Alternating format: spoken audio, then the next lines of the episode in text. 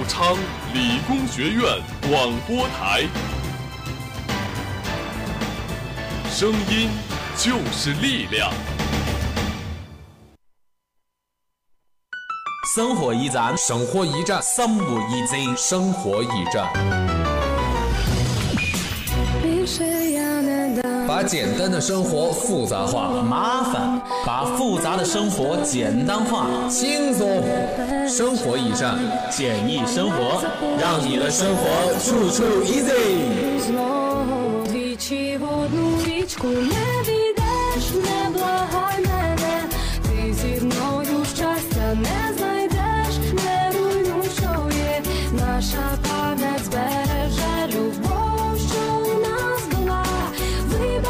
calls away.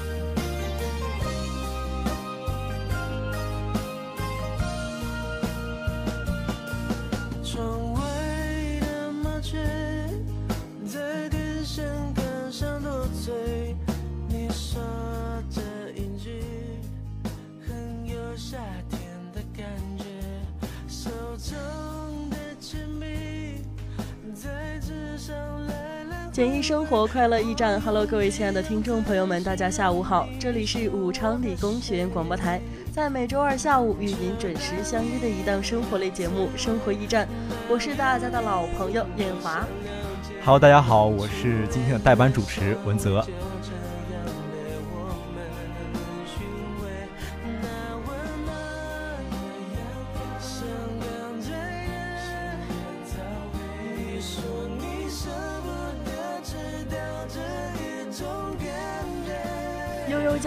盘点最美名胜古迹，江水浩浩搜罗最美自然风光。一段好听的音乐过后呢，我们进入今天的当地资讯。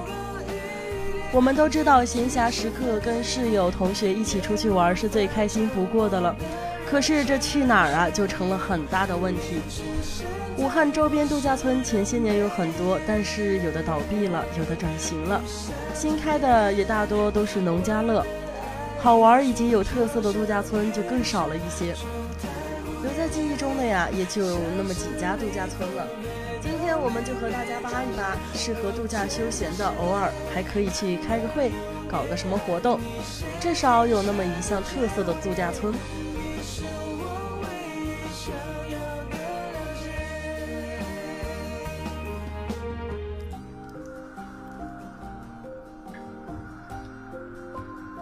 么今天给大家介绍的第一个景点就是距离我们学校挺近的梁子湖龙湾度假村。嗯，这个度假村啊比较特色就是它比邻这个梁梁子湖，湖景啊呃很漂亮。呃，在夏天呢，它还开放了沙滩的浴场，游乐项目挺多的。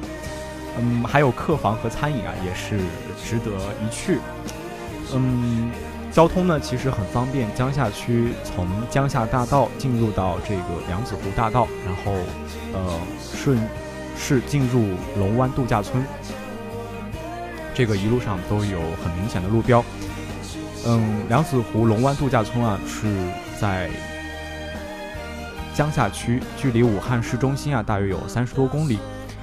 这是一个很老牌的，开了有好几年的一个风景区。从一开业啊，人气比较旺。无论你觉得它到底是非常好玩呢，还是虚有嗯图名，至少到现在啊都是非常的红火。嗯，不信的话，周末你可以开车去转转看看。呃，从消费角度上来说呢，这里住一晚，嗯，玩呃一个两个白天，消费还是比较平民。嗯，至少我们都消费得起。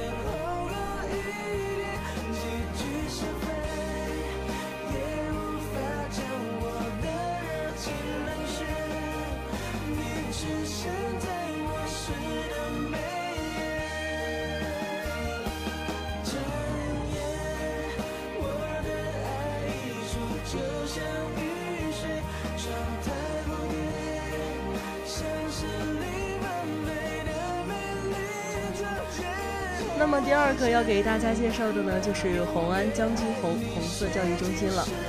嗯，这是一个农家风味十足、菜品原汁原味、十分好吃的地方。尤其是冬天的吊锅，只要想到就掉口水。那么呢，这里呢距离武汉市也比较远，距离武汉市有一百公里吧。从武汉市区到五麻高速，然后从红安八里出口下，然后在红安县城七里坪镇的将军红红色教育中心。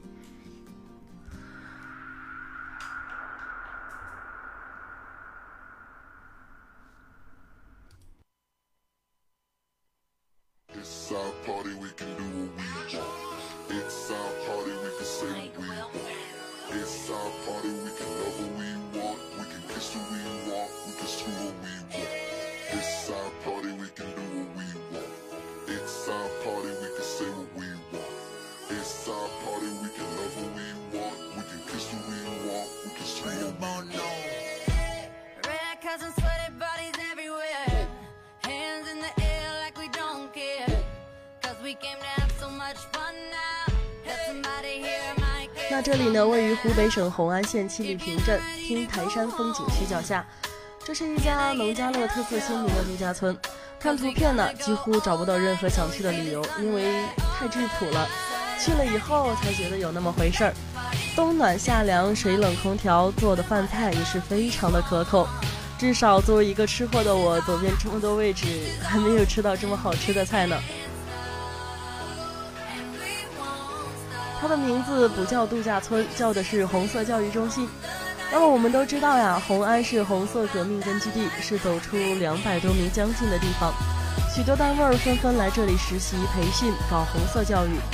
当然啦，如果只是一家三口或者三个朋友自驾来这里休闲，那也是杠杠的。那么这里的消费呢，一般般吧，价格比较实惠。嗯，客房、餐饮呢都很便宜，还有好多球类。全部都不要钱，即使不是土豪来这里住上一个月也花不了多少钱。那么它的周边还有什么呢？周边有天台山、对天河漂流、红安烈士陵园，还有李先李先念同志故居等等等等。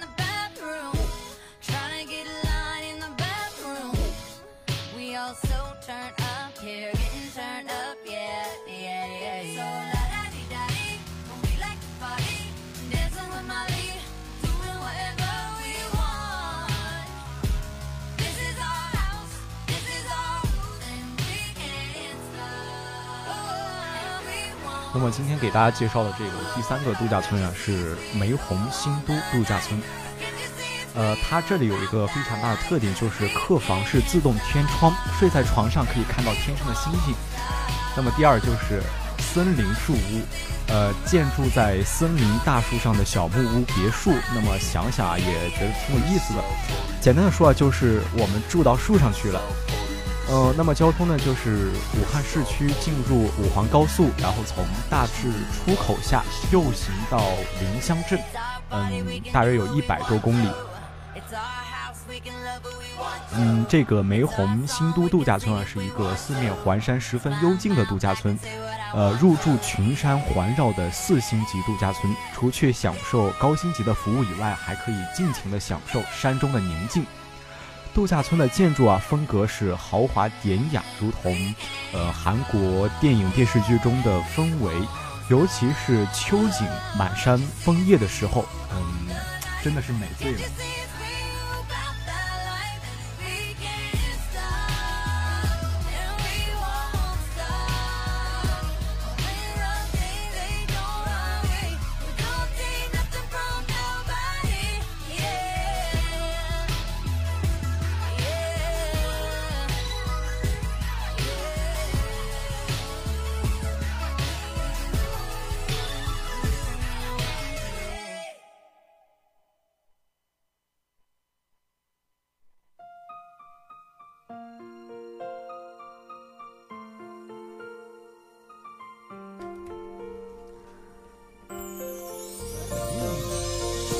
那么最后一个给大家介绍的呢，就是汤池温泉度假村了。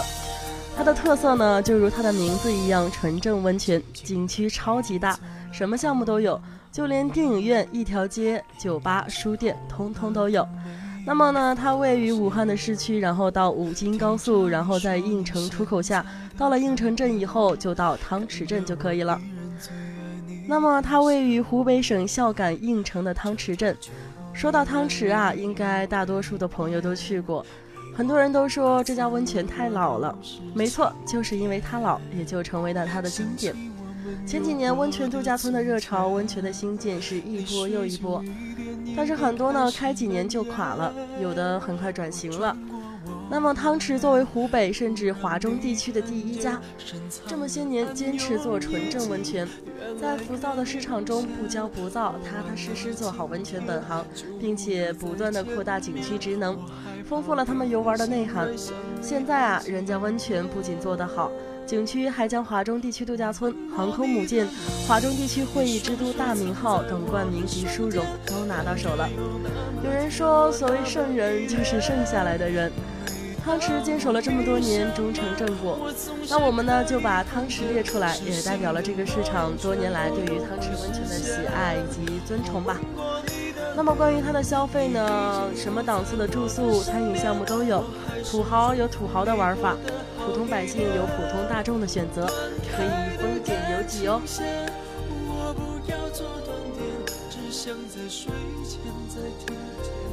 着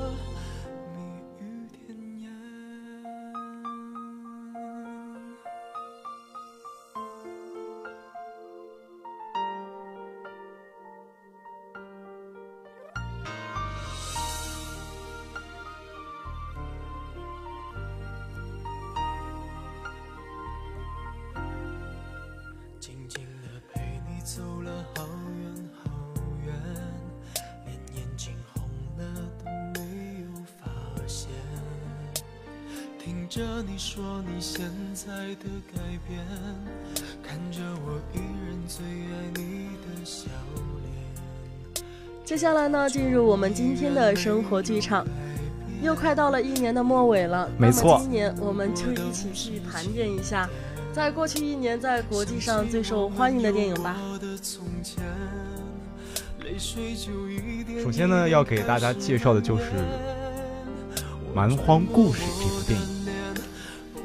你看见深藏的暗涌已经越来越明显，过完了今天就不要再见面，我害怕每天醒了想你好几遍。我吻过你的脸，你双手曾在我的双肩，感觉有那么甜，我那么依恋。《蛮荒故事》啊，这部电影是由。著名导演达米安执导，里卡杜、达里奥、艾丽卡，呃等知名的演员主演的一部剧情片。这部影片呢是由六个丧心病狂的独立短片而组成的，讲述了以航班、饭馆、入路、罚单、肇事和婚礼为主题的复仇故事。《南红故事》这部电影啊，是一部黑色的喜剧，由六个独立的暴力复仇小故事构成。影片是一次对于人类失控行径的颠覆性创作，从怪异的幽默感、独特的画面和大胆的配乐，到对于身处绝境的普通人来说这一题材的偏偏爱，都可以清晰的看到南美鬼才导演达米安与阿莫多瓦在创作方面的相似之处。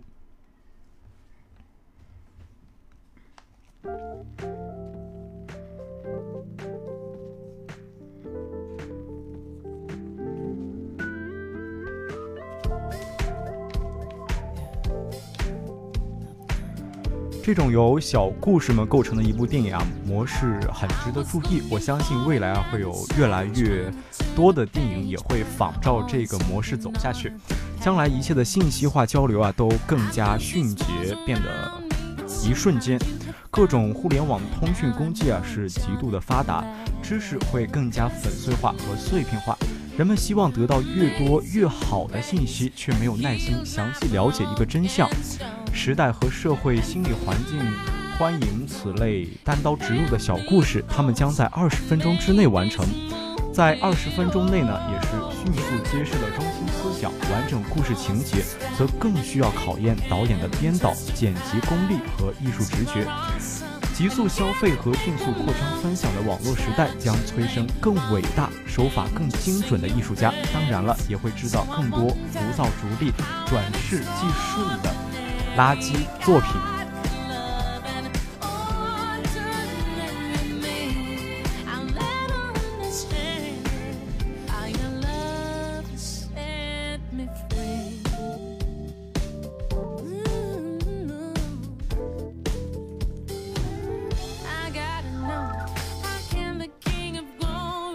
那听完了文泽学长的介绍呢，就由我为大家接着说。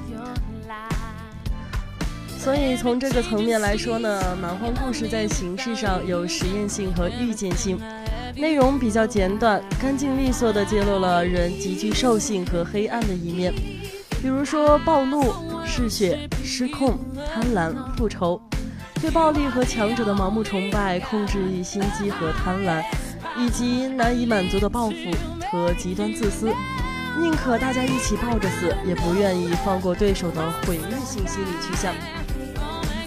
这些故事啊，让我们看到了人类藏匿的暗黑面孔，就像哭泣的新娘突然变得铁石心肠，化身黑暗的复仇天使，一把把情敌摔向玻璃窗，而而文质彬彬的文明人，也能在下一秒变身嘶吼的野兽，试图彻底杀死一个陌生人。而在这些文明、秩序、自律和成功的面具背后呢，我们轻易地被激怒而又失控的暴怒和报复欲望。这些暴怒与复仇欲引导我们进入与之前截然不同的诡诈命运轮盘之中。在悲剧之中啊，人人都有无辜的时候，每个人都有自己的行为和性格责任。一旦被别人所犯，就要不惜一切代价加倍偿还。极度的自私不仅伤害他人，也会毁了我们生活的初衷。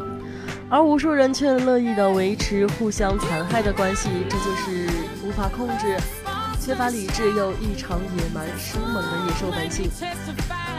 荒蛮故事呢，并没有发生在荒蛮之地。恰巧它发生在文明的世界，而又在每一个人的行为和心中。当我们自以为是的聪明已经足够可以主宰这个世界和自我的时候，世界不动声色的强力扭转我们脆弱的命运，和巧妙的利用我们疯狂的念欲，我们就这样和世界一起共同编织了人类的整个命盘吧。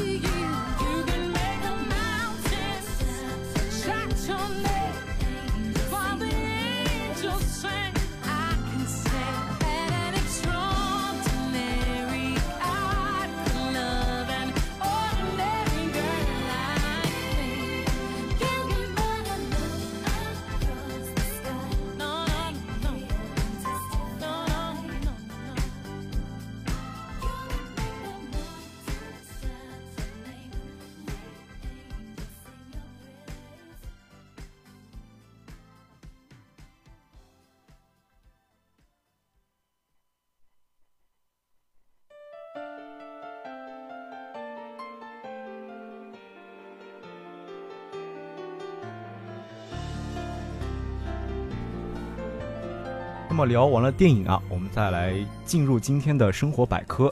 今天的生活百科跟大家聊的是我们，呃，生活中必不可少的一样东西，就是水。现如今啊，无论是办公场、呃办公场所，还是家庭的生活当中，饮水机已经日渐变成了我们离不开的饮水器。然而，在最近啊，有一种声音说。饮水机里里面的冷热水对着喝可能会使人中毒，甚至是致癌。哎，那么艳华，你就跟我们大家说一说这种说法到底科不科学？怎样饮用饮水机中的水才更安全呢？关于这种说法呀，我们特意我们特意找了有关的专家。那么饮水机冷热水对着喝会不会中毒呢？在饮水机上喝到冷热交替的水啊，是我们大家，尤其是学生啊，一种很普遍的现象。有些人水没烧开就开始接水了，或者是开水接完了又不想等，所以就接了一些冷热混合的水。还有一些同学呢是先接一点开水，再加一点冷水，以便及时饮用。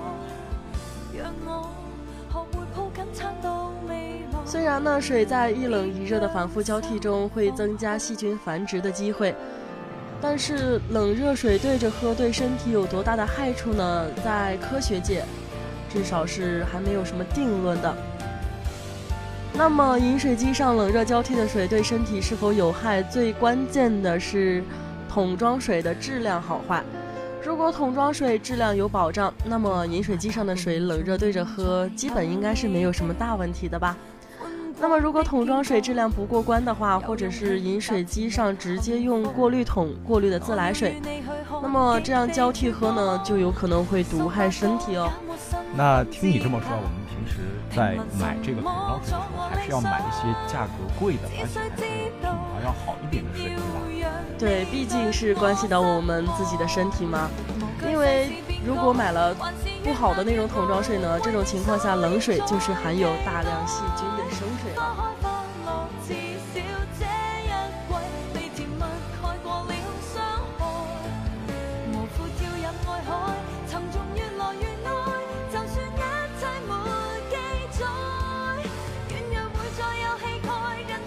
那么我们平常说的阴阳水就是冷热水交替喝吗？那么这种水是对喝了对人体的身体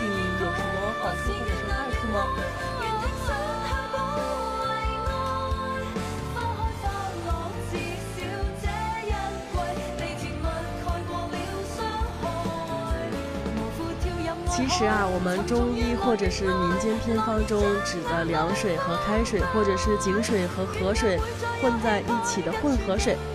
那么它主要是用来做调药或者是做药引子，平时啊我们很少直接饮用。李时珍在《本草纲目》中说过：“以心吉水百沸汤和一盏和云，故曰生熟。今人谓之阴阳水。”而且在《解放日报》中也有提过，夏季井水过冷，饮牲口时应掺开水，俗名就叫阴阳水。这样牲口呢喝了可以预防疾病。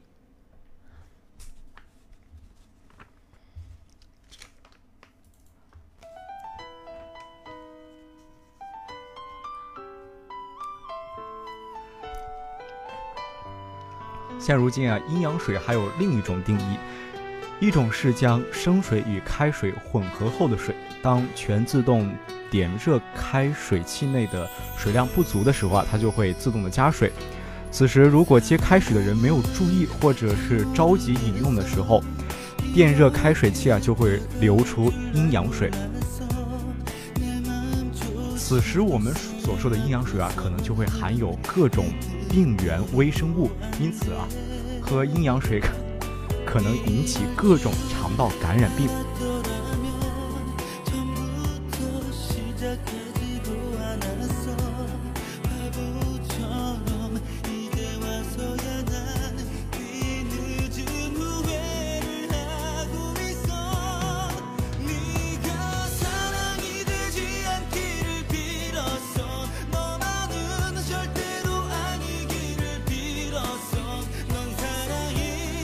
我们很多人啊，在日常生活中都会接触到阴阳水，比如说我们很多时候，呃，喝的都是饮水机里面的水。当全自动热开水器内的水量不足的时候，它自动加水。就在这个时候，如果接开水的人没有注意，我们就会喝到了阴阳水。如果是没经过处理的水啊，直接从水龙头出来。和这个时候和开水混合，这种阴阳水喝后啊，对身体有更大的危害。没有经过消毒处理的水，不仅有大量的细菌，还会对人的造成肠胃功能失调，甚至啊会造成生理的疾病。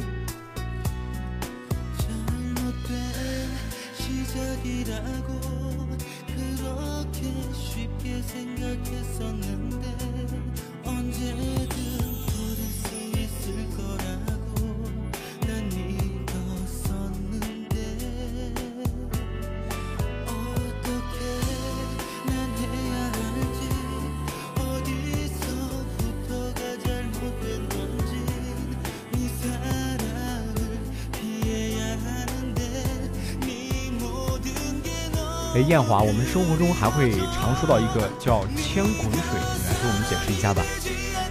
哎呀，就是我们平常说的千滚水呢，就是在炉上沸腾了一夜，或者是沸腾很长时间的水。还有呢，就是电热水器中反复煮沸的水。一般人认为啊，这种水因为煮得过久，水中不挥发性物质如钙、镁等成分和亚硝酸盐含量很高。长时间饮用这种水呢，水中的有害物质会干扰人的胃肠功能，出现暂时的腹泻、腹胀，有毒的亚硝酸盐还会造成我们机体缺氧，严重者可以昏迷甚至死亡。这种水呢，一般不能食用，只能作为提取水中的有害物质，我们来。而我们平常饮水机加热的水啊，达到的最高温度是九十度，不会沸腾，因此呢，也就没有千滚水这一说了。反复加热长时间存储在内胆的水，不会对水质产生根本影响，但是可能水中的矿物质元素会有所减少或者是丧失吧。所以说呢，我们尽量的要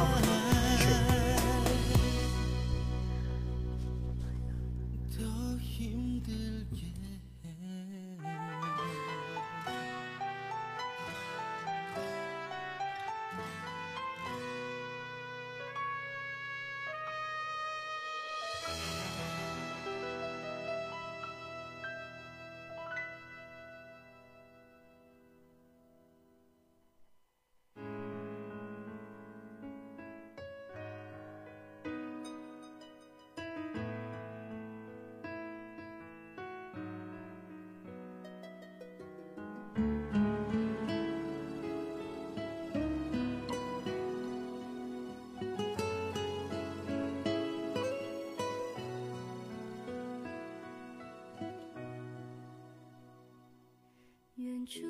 钟声回荡在雨里，我们在屋檐底下牵手听，幻想教堂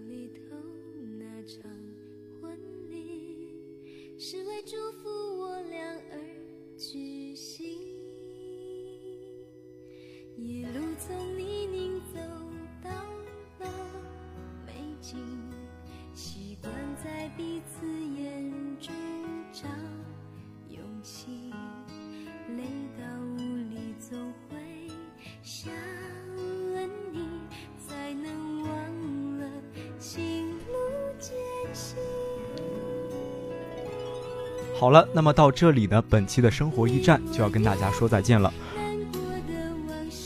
如果你想跟我们有更多的交流与互动，那就赶紧加入到我们的听众互动群中来吧。我们的群号是幺零八六二二六零五幺零八六二二六零五。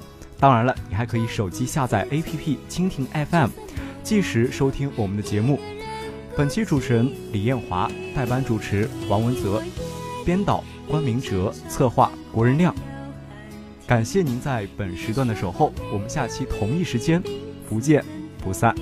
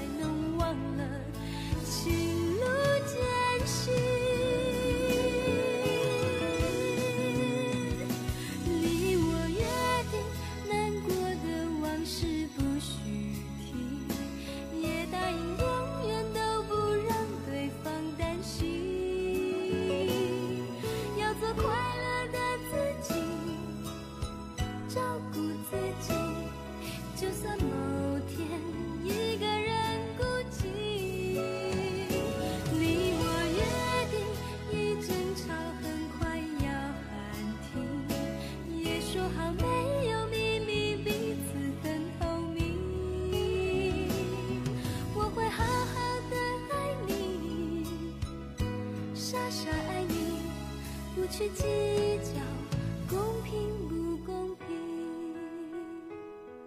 我会好好的爱你，傻傻爱你，不去计较公平不公平。